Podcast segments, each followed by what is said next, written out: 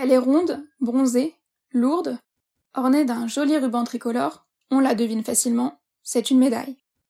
Et pas n'importe laquelle. Elle a appartenu à mon arrière-grand-père qui l'a gagnée lors des Jeux olympiques militaires dans les années 1920. L'ironie de l'histoire, c'est que j'ai appris son existence quelques années après avoir moi-même ambitionné une carrière de sportif de haut niveau.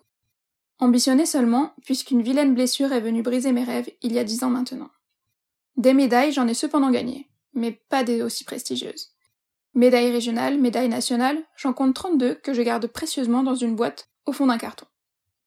Ma courte carrière de sportive de haut niveau, je l'ai débutée à l'âge de 5 ans au Conservatoire régional de danse d'Orléans.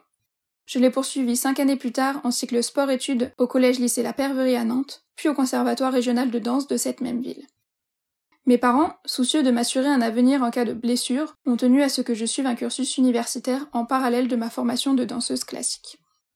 C'est ainsi qu'après avoir obtenu mon bac, j'ai été inscrite en STAPS, sciences et techniques des activités physiques et sportives, poursuivant ainsi le rythme connu jusqu'alors, cours scolaire le matin, pratique sportive l'après-midi. Et c'est pendant cette première année universitaire que cette malheureuse blessure est arrivée. Mauvaise entorse du genou lors d'une réception de sang à gymnastique, ce qui m'a valu un développement d'arthrose précoce dès l'âge de 18 ans. Adieu les rêves de scène et de compagnie prestigieuse. Cette période a été synonyme de grosse remise en question.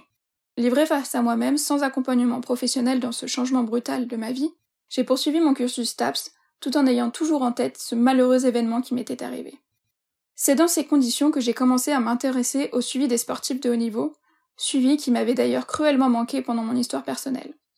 C'est ainsi que spontanément, lorsque j'ai dû trouver un stage en master, j'ai postulé à l'INSEP, Institut national du sport, de l'expertise et de la performance, dans le but de travailler sur ce suivi socio-professionnel des sportifs de haut niveau. J'ai ainsi intégré leur laboratoire de recherche en sociologie du sport, où j'ai été stagiaire pendant deux ans, travaillant successivement sur le rythme de vie des sportifs de haut niveau, puis sur les conditions de préparation des sportifs aux Jeux olympiques. C'est de là que l'idée de me lancer dans un doctorat a commencé à germer.